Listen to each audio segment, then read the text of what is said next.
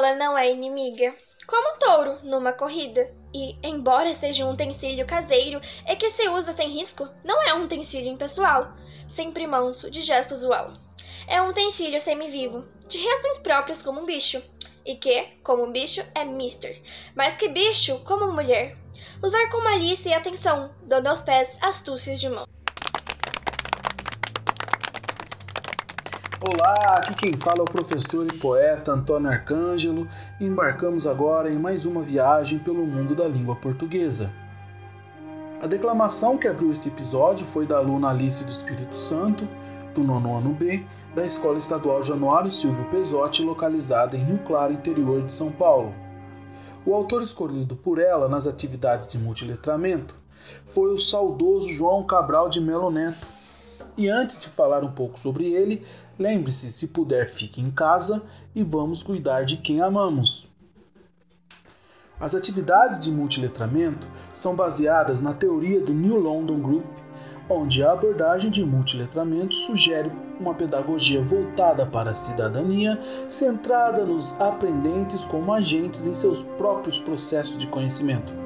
Tem como foco uma aprendizagem aberta às diferenças, mudanças e inovações.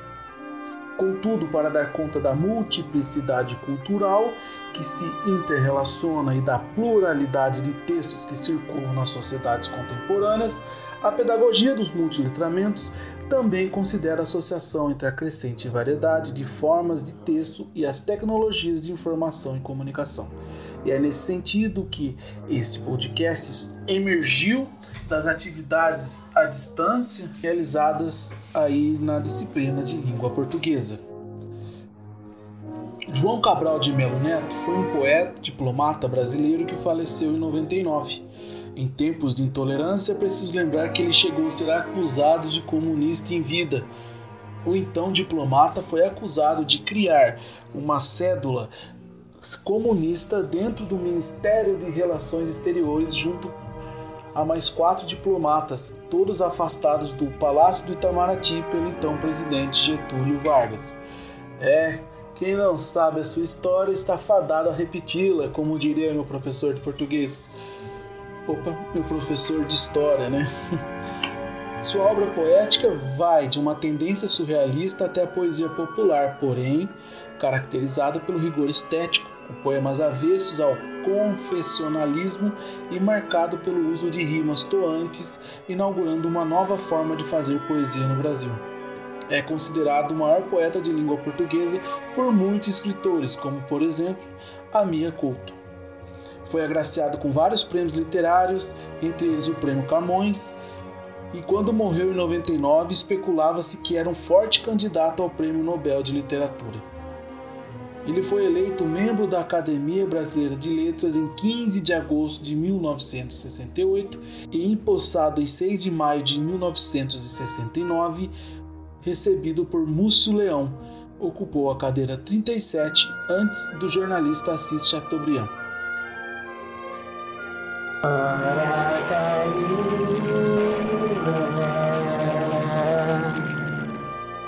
Agora aqui no Hora da Língua, vamos falar um pouco da palavra criança. E antes de começarmos, note que a palavra tem um sufixo muito curioso e pouco percebido, que é o sufixo ansa. Encontramos ele em palavras que mostram excesso, como festança, mas também em palavras menos superlativas, como confiança, esperança, entre tantas outras. Portanto, o que esse sufixo faz é pegar um verbo e transformá-lo em um nome. Confiar transforma-se em confiança. O verbo esperar transforma-se em esperança. E por aí afora. Ao contrário de outros sufixos, o sufixo ansa parece ter perdido a força. Criou palavras durante séculos e em um belo dia cansou-se.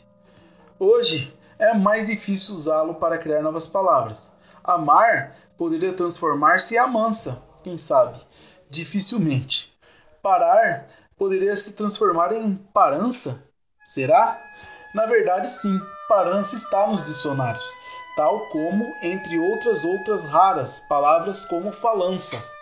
Mas palavras como teclança seriam difíceis de se criar agora. O sufixo es está vivo e recomenda-se. Esse texto foi extraído do site certaspalavras.pt.